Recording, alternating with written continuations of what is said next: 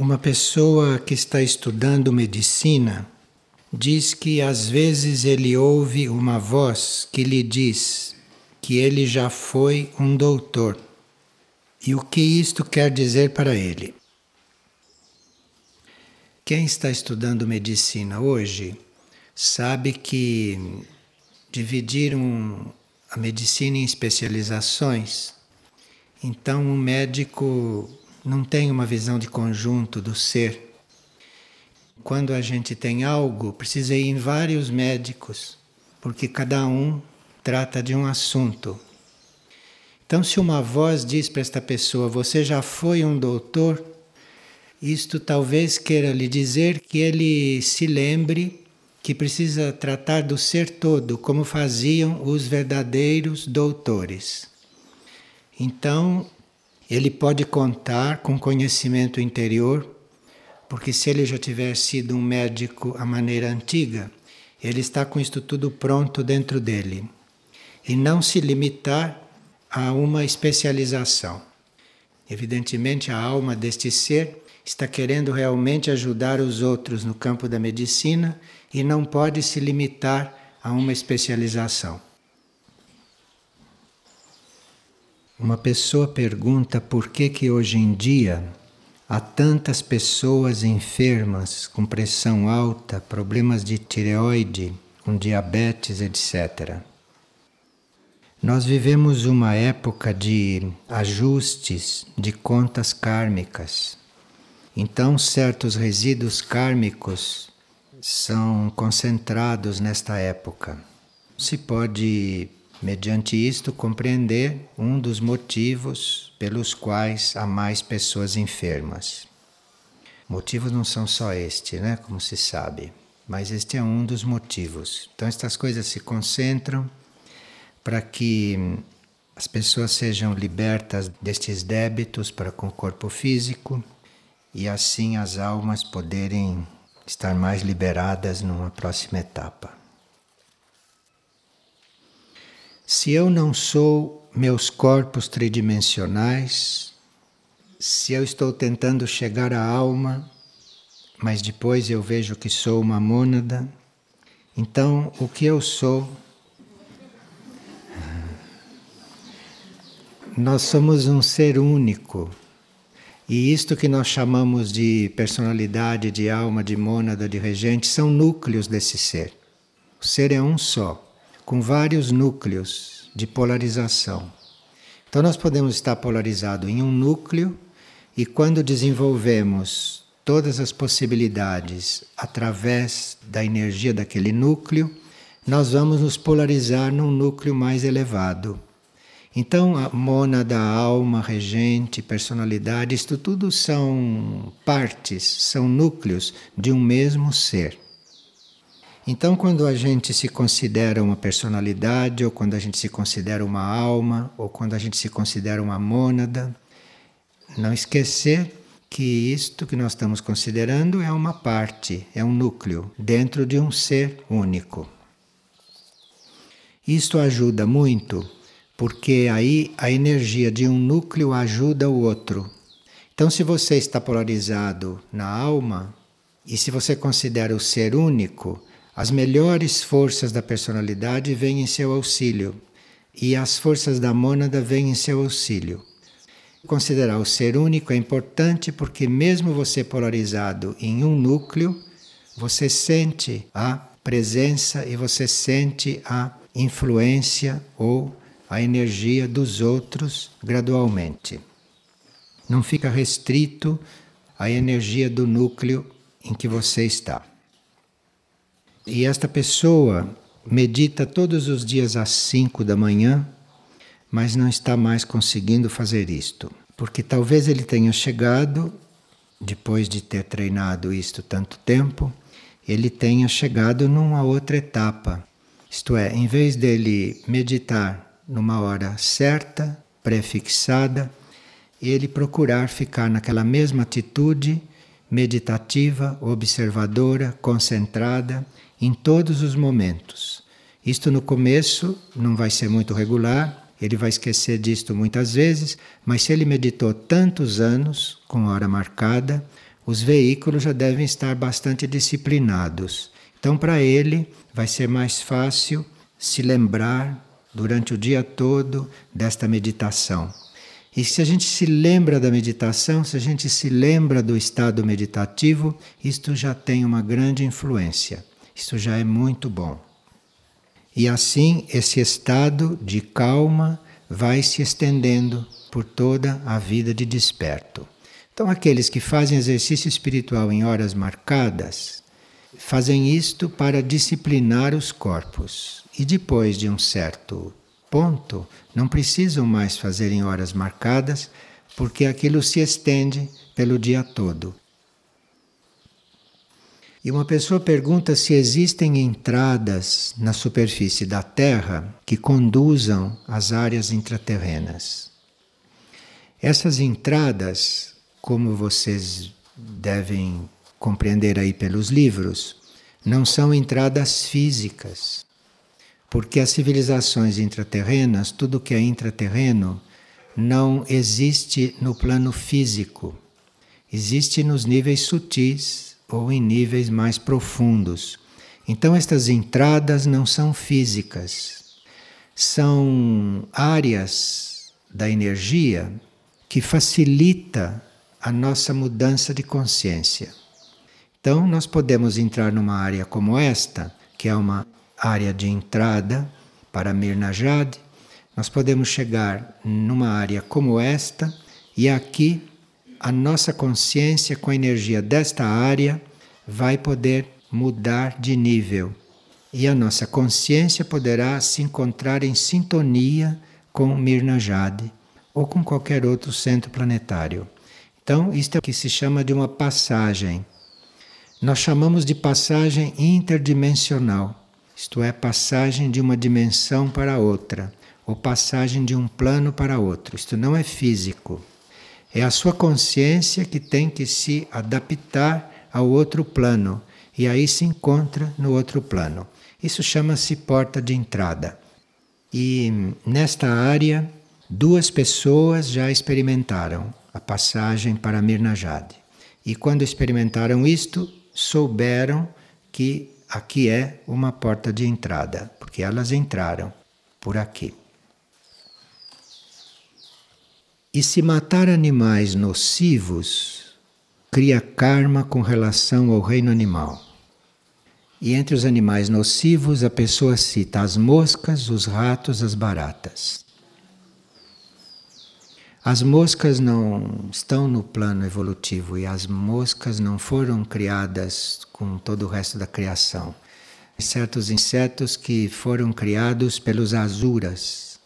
Azuras são líderes das forças do mal. E um azura fez um ato criativo e criou certos insetos que estão aí. Eles não estão num plano evolutivo. Então, com relação a se matar esses animais, claro que há um karma nisso. Mas esse karma se equilibra quando nós cuidamos de outros animais, se nós cuidamos de animais que estão no plano evolutivo e assim colaboramos com este reino animal.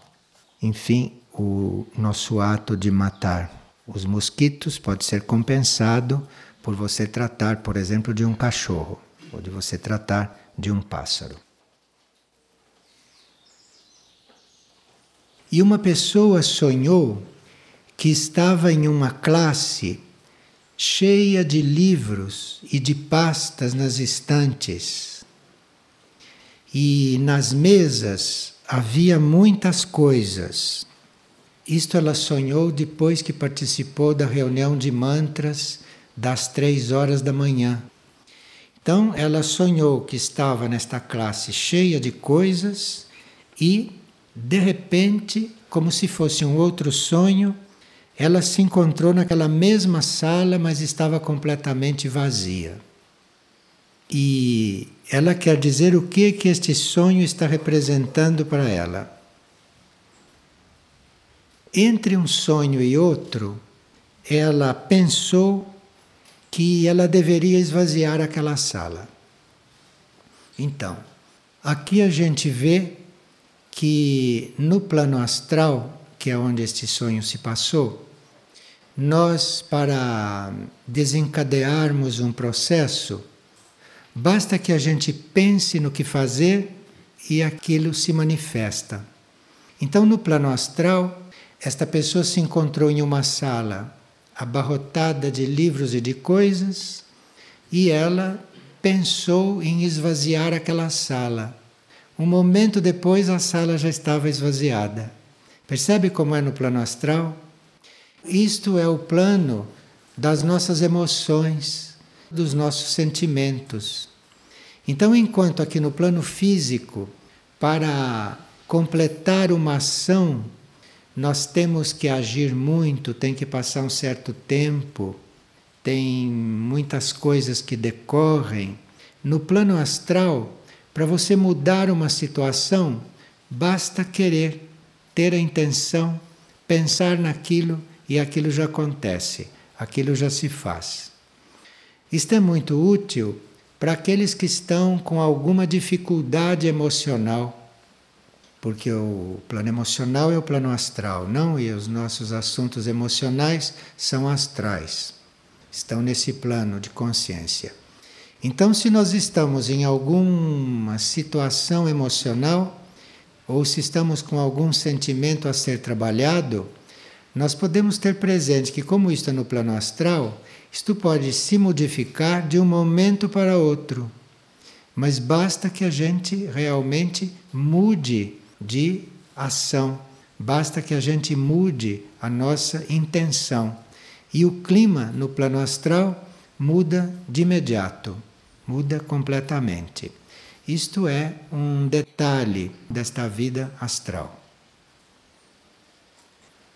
E como eu posso ajudar uma pessoa que era muito boa e que de repente se transformou, parece outra agora? ela perdeu as boas qualidades que se manifestava e parece tomada por um mal. Como eu posso ajudá-la? Em princípio, nós podemos afirmar a essência interna de uma pessoa. Porque, em essência, todos são perfeitos, em essência. Então, se nós queremos ajudar alguém, nós não ficamos comentando ou não ficamos coligados com os níveis superficiais da pessoa, isto é, com aquilo que a pessoa está manifestando. Mas se nós queremos ajudar alguém, nós afirmamos a existência dessa essência interna do indivíduo, esta realidade interna da pessoa que não está manifestada naquele momento, que eventualmente está lá no profundo do inconsciente dela. E cada vez que a gente afirma esta essência interna de alguém, é como se a gente, com um raio de amor, fosse até lá e movesse aquilo e solicitasse aquilo. Ou, segundo a energia que a gente emite naquele momento, a gente pode até estar atraindo aquilo para que aquilo se manifeste. Então, em um certo trabalho, de um certo ponto de vista, é inútil você ficar considerando, discutindo, estudando, analisando os defeitos de uma pessoa. Em um certo trabalho, não se age assim. Nós agimos assim em certos tipos de trabalho. Mas existe um trabalho espiritual que não tem nada a ver com isto. Trabalho espiritual é só você afirmar o tempo todo a essência interna daquela pessoa. É você ter presente a perfeição interna daquele indivíduo. Isto é o trabalho espiritual mais efetivo. E uma pessoa, antes de dormir, ouviu a seguinte frase, depois de ter ouvido uma fita cassete daqui ele ouviu: use os brotos. Use os brotos. E isto não tinha nada a ver com o que ele ouviu na fita e ele nem estava pensando nisto. Ele quer dizer que isto significa.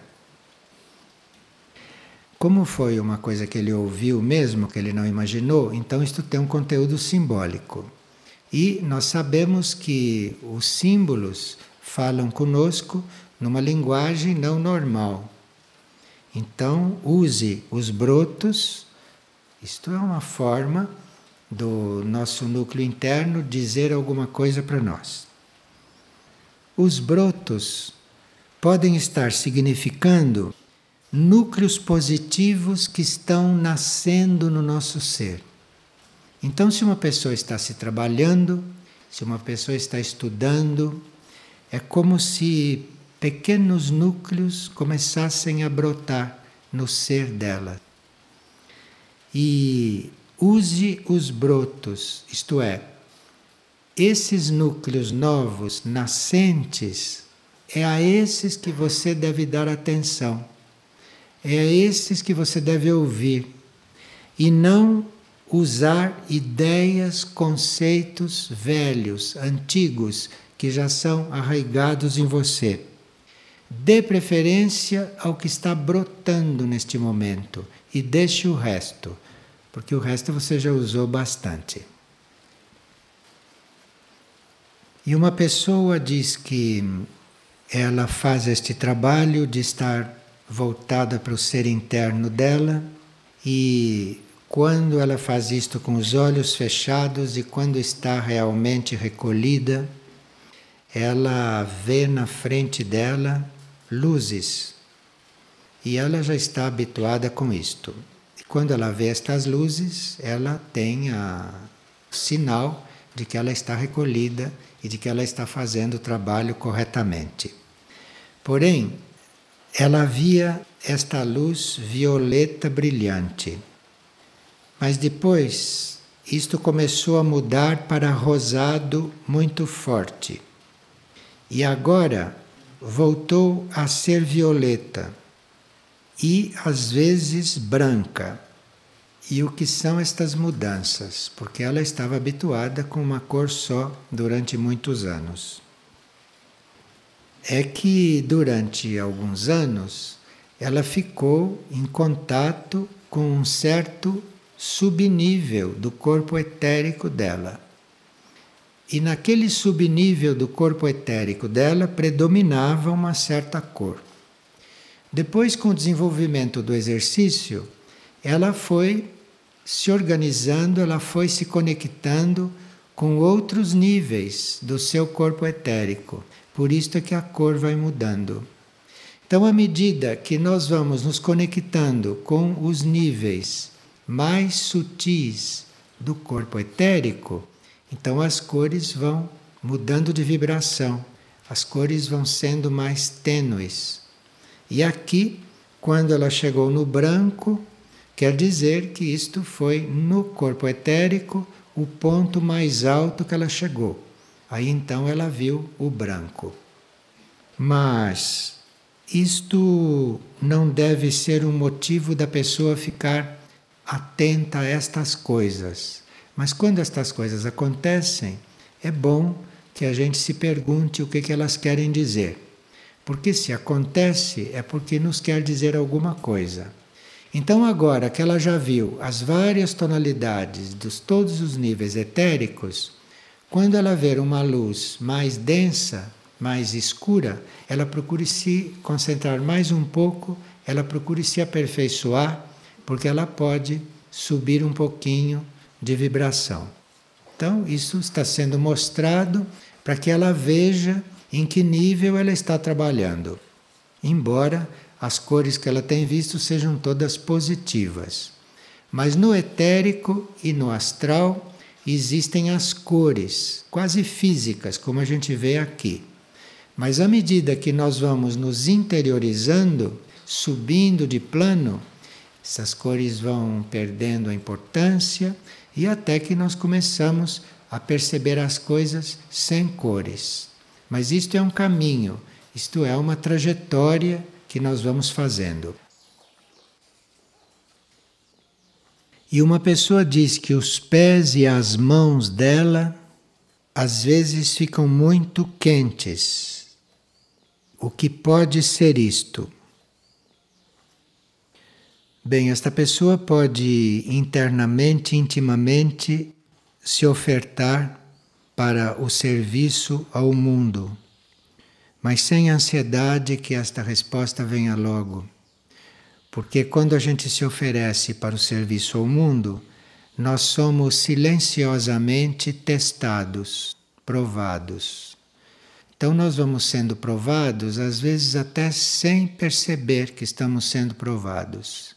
E conforme reagimos, conforme nos comportamos, conforme respondemos, então os testes, as provas vão se aprofundando, vão se tornando mais sutis e, se tudo vai bem, e se a gente responde corretamente, internamente principalmente, então, se isto vai acontecendo, nós imperceptivelmente vamos entrando em serviço. E quando nos damos conta, estamos com a nossa vida ocupada com o serviço. Isto é um processo, isto é uma trajetória, também não é de um dia para o outro, às vezes leva vidas, às vezes se define bem claramente em uma vida, mas isto tudo para o ser humano da superfície, que tem vida kármica, que tem ligações com a lei kármica, material, isto é um processo que pede muito trabalho, muita renúncia, principalmente. Principalmente renúncia. E uma pessoa pergunta por que foi permitido pelas hierarquias superiores que as forças involutivas pudessem controlar os seres humanos. As forças involutivas só aparentemente estão controlando as coisas. Isto é uma aparência. Porque no, no real e na essência do cosmos, as forças involutivas já estão perfeitamente enquadradas e controladas. Mas na humanidade terrestre de superfície, essas forças involutivas são muito evidentes, estão aparentemente no controle dos seres, porque elas estão servindo de instrumentos, de provas para que os espíritos, ou melhor, para que as mônadas fiquem fortes e poderosas. Porque se as forças involutivas atuam, isto fortalece as mônadas se as mônadas resistem e tornam as mônadas ainda mais poderosas se as mônadas conseguem dominá-las, conseguem controlá-las. Então, as forças involutivas entre nós servem para nos fortalecer, se é que nós aprendemos a controlá-las, aprendemos a dominá-las e aprendemos a conduzi-las conforme devem ser conduzidas. E isto é aprendizagem da humanidade terrestre. E uma pessoa pergunta por que que nós recebemos alguns dons e não podemos usá-los? E quando a gente usa os próprios dons, isso é compreendido como interferência na vida dos outros. E como nós podemos despertar outros dons? E quando poderemos usá-los? E quais são os riscos de nós termos o dom da revelação e quais são os riscos que se corre com isto? Bem, dom é uma palavra um pouco forte, porque o que nós temos são capacidades. Nós temos capacidades para uma coisa, capacidade para outra, e normalmente o que nós temos é capacidade. Um dom é uma capacidade um pouco diferente. Um dom é uma possibilidade que nós temos de antecipar algo próprio da humanidade futura. Isto aqui é um dom. Não é saber fazer as coisas direito. Um dom é uma antecipação de algo que será uma capacidade no futuro da humanidade. Por exemplo, o dom da profecia o dom da cura. A profecia e a cura não é uma capacidade normal das pessoas hoje. Mas a profecia e a cura é um dom. E aqueles que já têm este dom da profecia ou da cura estão com o exercício correto deste dom, ele vai abrindo caminho para que numa próxima etapa toda a humanidade tenha esta capacidade de curar e de profetizar. Então, um dom é isto, é uma antecipação de uma capacidade que poderá no futuro ser de todos. Agora, para nós usarmos uma capacidade, é preciso discernimento. E se temos algum dom, se já dispomos de algum dom, então isto precisa mais discernimento ainda. Porque um dom quer dizer que se está em contato com leis não usuais. Então, se um indivíduo profetiza, ele não está em contato com as leis usuais dos tempos de hoje. Ele está em contato com outras leis. Então ele tem que ter discernimento do que ele faz deste dom. Porque quem já tem o dom da profecia pode estar em contato com aqueles níveis da realidade e tem que ter o discernimento se deve manifestar as profecias por exemplo. Ele tem que ter este discernimento. Então ele vai aprendendo a discernir. Se alguém já tem o dom da cura, ou dispõe do dom da cura, precisa discernir como é que usa isto. Então, quem tem o dom da profecia, ou está sendo preparado para o dom da profecia, e não conhece a lei do silêncio, e não tem autocontrole da palavra, este dom não vai adiante. E quem está sendo preparado para o dom da cura, ou já tem o dom da cura, se trabalha por dinheiro, se trabalha por interesse, isso está fadado a este dom se recolher. Então, isto vai passando por provas à medida que vai se revelando. Agora, Pessoa pergunta: quais os riscos de quem tem o dom da revelação? De quem tem, né? Porque isto não é comum. Os riscos são no campo da indiscrição. Isto é, se você fica com algo revelado, se algo se revela, é preciso que a discrição, o silêncio já esteja muito trabalhado controle da palavra, o discernimento e também a intuição para saber como usar aquela revelação, o que fazer daquela revelação. Há revelações que são só para nós, para nós nos prepararmos para alguma coisa ou para sabermos com que teremos que lidar ou para cumprirmos certas tarefas. Então, tem certas revelações que são individuais, que não são para ser compartilhadas com outros. E tem outras revelações que são para ser compartilhadas com alguns, e outras que são para ser compartilhadas publicamente. E aí, quem está em contato com essas leis deve ter o discernimento, a intuição de saber como usar isto. E isto tudo é uma escola, isto tudo é uma aprendizagem que vai se fazendo. Aqui tem, por exemplo, um pedido de ajuda de um grupo ou de uma pessoa que está numa determinada área, que está numa determinada região, onde existe um campo magnético reconhecidamente poderoso. Então, está pedindo instruções para todos aqueles que moram lá, que estão lá nesse campo magnético. Porque se nós formos parar em um lugar especialmente magnetizado, nós temos que ser gratos a isto. Temos que ser gratos por termos obtido esta graça de sermos conduzidos pela vida em uma área do planeta que é um campo magnético poderoso. Aqui o que se tem que fazer é ser grato. Simplesmente, nada mais. ser grato por estar ali, reconhecer que obteve esta graça de estar ali, naquele lugar. Só isso. Isto é o ponto de partida. Porque se você não é agradecido, se você não tem gratidão, então você não merece estar ali e vai ser afastada dali.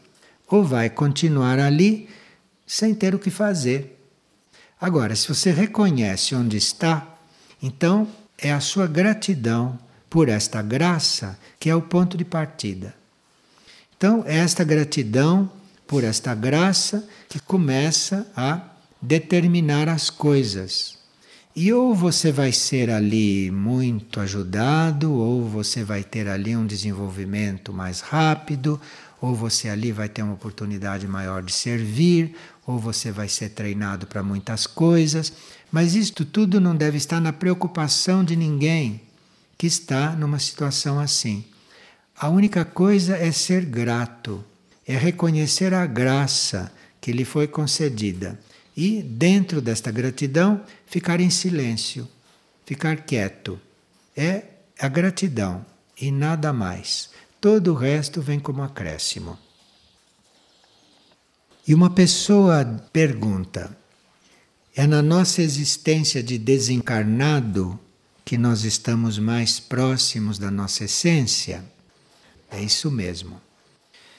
Porque nenhum de nós está como mônada totalmente encarnado. As mônadas, nós lá no plano cósmico, o nosso núcleo cósmico, envia um pequeno fio para encarnar aqui na Terra. Então vem um fio e aquilo é que está encarnado, que é um canal para que uma mônada possa fazer um trabalho, servir, trabalhar a matéria e assim por diante. O que está mais encarnado do que a mônada é a alma, que é um outro núcleo, que é um núcleo mais próximo a este plano material. Então a mônada não pode estar totalmente encarnada, porque esse material, esses corpos não aguentariam, não suportariam a eletricidade e a vibração da mônada. É inconcebível que esteja totalmente encarnada, porque aquilo é eletricidade cósmica e nenhum corpo suporta nenhum corpo mental, nem astral, nem etérico físico, principalmente. A alma está mais encarnada do que a mônada. Se a alma é pouco evoluída, então ela está mais dentro da matéria.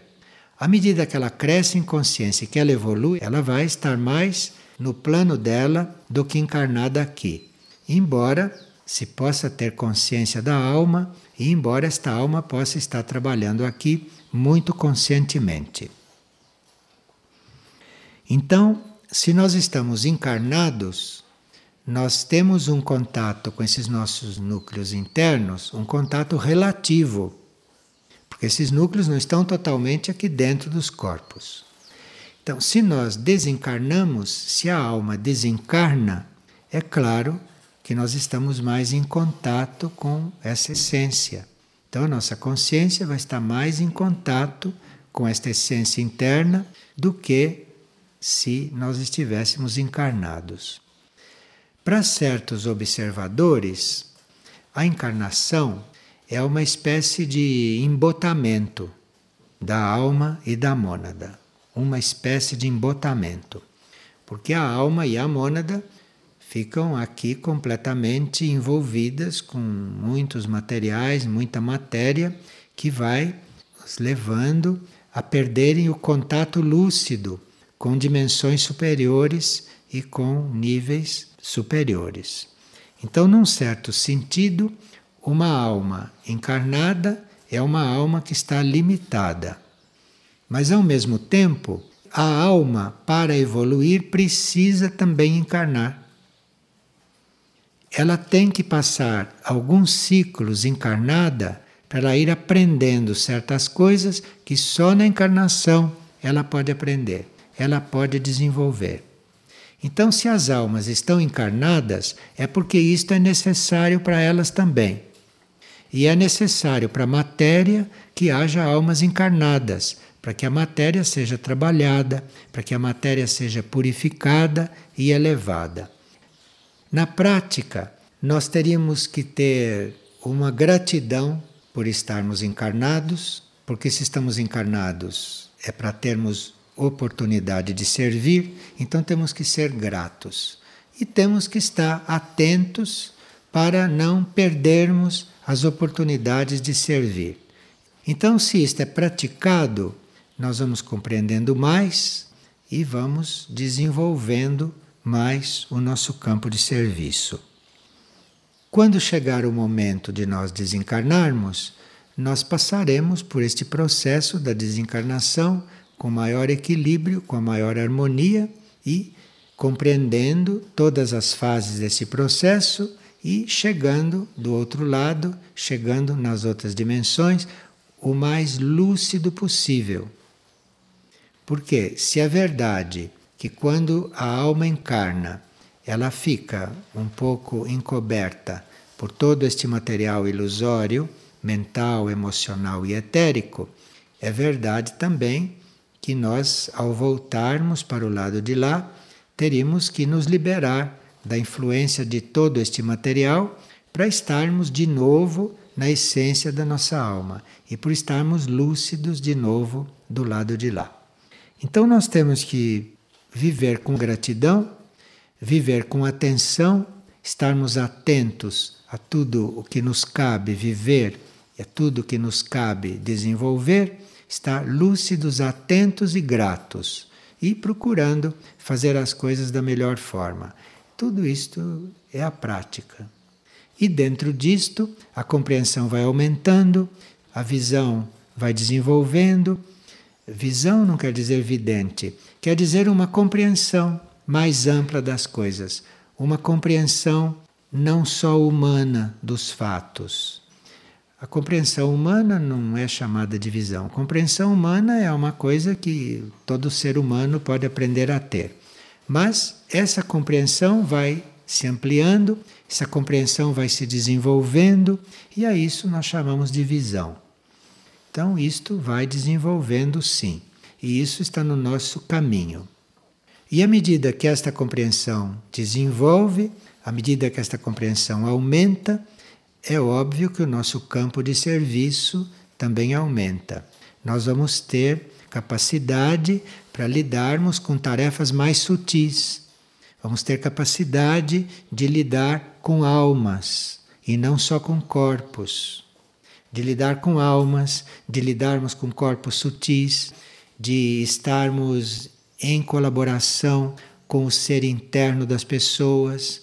Vamos aprendendo a ajudar as pessoas a desenvolver o próprio destino, não a mudar o destino das pessoas, não a querer à força levar a pessoa por um caminho que não é o dela.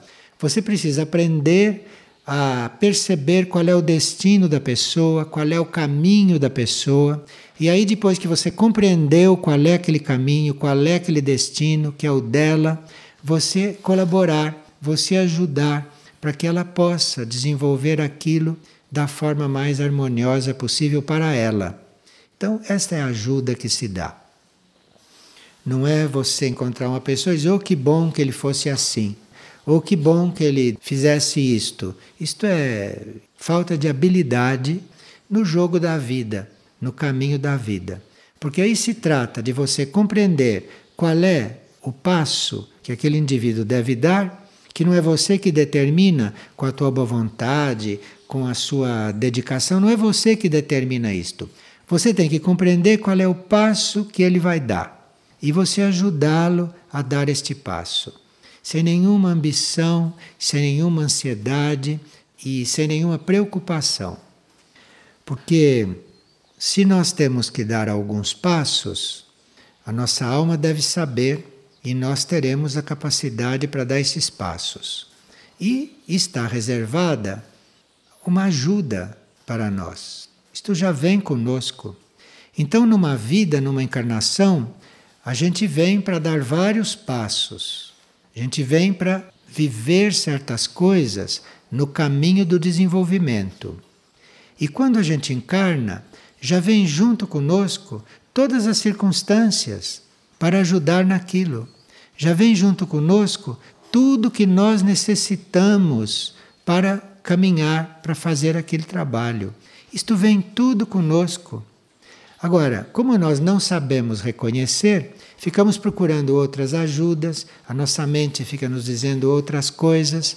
Então, tudo aquilo que nós precisávamos para realizar o propósito da alma naquela encarnação, tudo isto vem junto conosco. É só questão de você reconhecer o que é que veio para isso e você usar isto. E você permitir que isto colabore com você. Porque não existe nenhum de nós que venha com uma tarefa e que não tenham vindo todas as coisas necessárias para aquela tarefa ser cumprida. No nosso karma, na nossa vida, está presente tudo, todos os instrumentos, tudo o que é preciso para aquilo ser cumprido.